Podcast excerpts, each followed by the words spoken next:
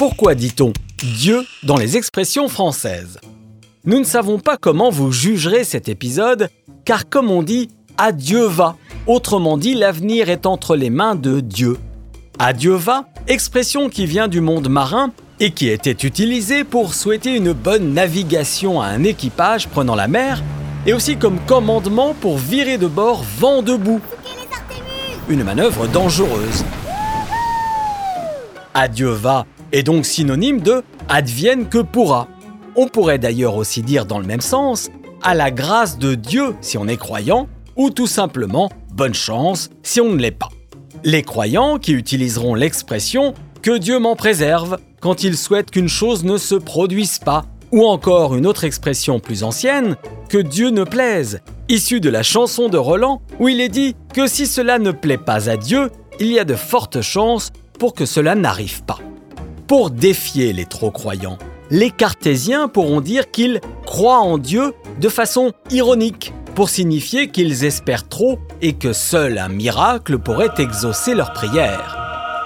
Cela dit, Dieu reconnaîtra les siens, expression utilisée quand les innocents et les coupables sont jugés de la même façon ou pour justifier une action violente elle aurait été prononcée pour la première fois au XIIIe siècle lors de la prise de Béziers par les catholiques, ville où résidaient de nombreux cathares non chrétiens, donc considérés comme hors normes catholiques, qui se mélangèrent aux croyants pour se cacher. L'abbé de Cîteaux, ne sachant comment les différencier, proposa donc de tuer toute la population en lançant ce fameux Tuez-les tous, Dieu reconnaîtra les siens. Dans ce cas, c'est Chacun pour soi, Dieu pour tous. Expression qui souligne le côté individualiste de l'homme qui préfère son intérêt personnel à la solidarité ou à l'intérêt général. Cela dit, ceux qui sont généreux et altruistes espèrent que Dieu le leur rendra. Expression qui est un remerciement fort, une immense gratitude, et qui vient de la phrase biblique Dieu rendra au centuple tout ce qu'on fera pour lui, devenu donc depuis Dieu vous le rendra. Saluons maintenant les esprits libres avec l'expression ni Dieu ni maître, utilisée de nos jours par ceux qui souhaitent vivre sans contrainte, sans autorité supérieure. Le mot maître faisant référence en ancien français au seigneur, puis au roi, par opposition aux esclaves ou servants. Les croyants qui, au moment de la mort de quelqu'un, diront Dieu est son âme, pour lui souhaiter de reposer en paix car pour ces croyants, l'âme est une entité distincte du corps qui est attachée pendant la vie, mais qui lui survit après la mort pour rejoindre Dieu.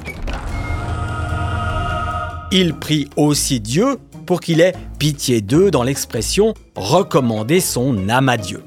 Ainsi, pour tout croyant, on ne peut pas toujours trouver une explication rationnelle à un coup du sort, car les voies de Dieu sont impénétrables c'est lui qui dirige notre destin. On a ensuite dit, les voies du Seigneur sont impénétrables.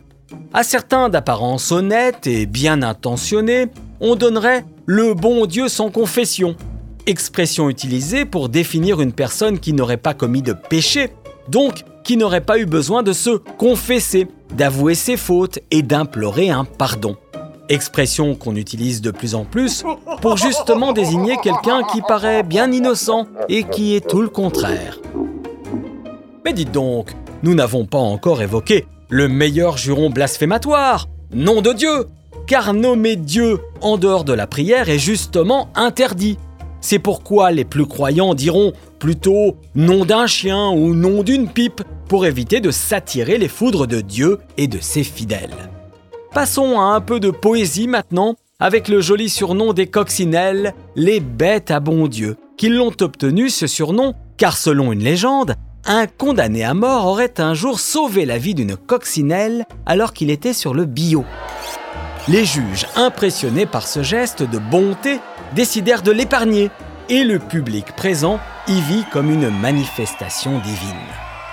Et puis n'oublions pas non plus les dieux du stade, qui depuis l'Antiquité désigne les champions d'athlétisme qui s'affrontaient dans un stade. Stade qui accueille maintenant bon nombre de manifestations sportives, d'où l'élargissement de l'expression Dieu du stade pour tout champion au sens large. champion qui peut être beau comme un dieu, c'est-à-dire si beau que cela en devient irréel. Bref, j'espère que vous direz de cet épisode qu'il est du feu de Dieu, c'est-à-dire formidable. À bientôt.